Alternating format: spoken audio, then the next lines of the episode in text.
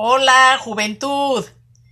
Esta es una muy popular leyenda holandesa que seguramente alguien de ustedes, por lo menos, ha escuchado el título, que es El holandés errante.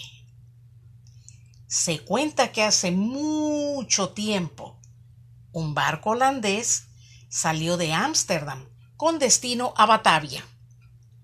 En el barco, aparte de la tripulación, se llevaba algunas provisiones para comerciar y también en ese barco iba el hombre de mando, el capitán Hendrik van der Decken. Cuentan que en medio del mar se desató una gran tormenta, la cual estaba haciendo muchos destrozos a la embarcación, dejándola incluso hasta sin timón. El capitán utilizó todos sus conocimientos para poder salvar a la tripulación.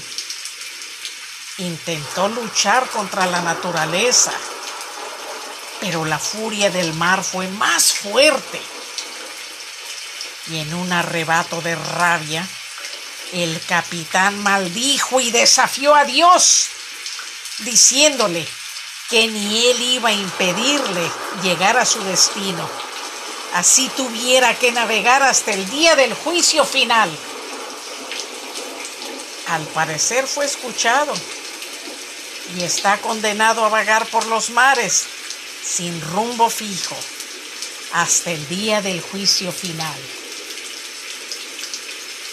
Siempre agradecida por su atención a esta leyenda. Estén pendientes para la siguiente historia. Hasta la próxima.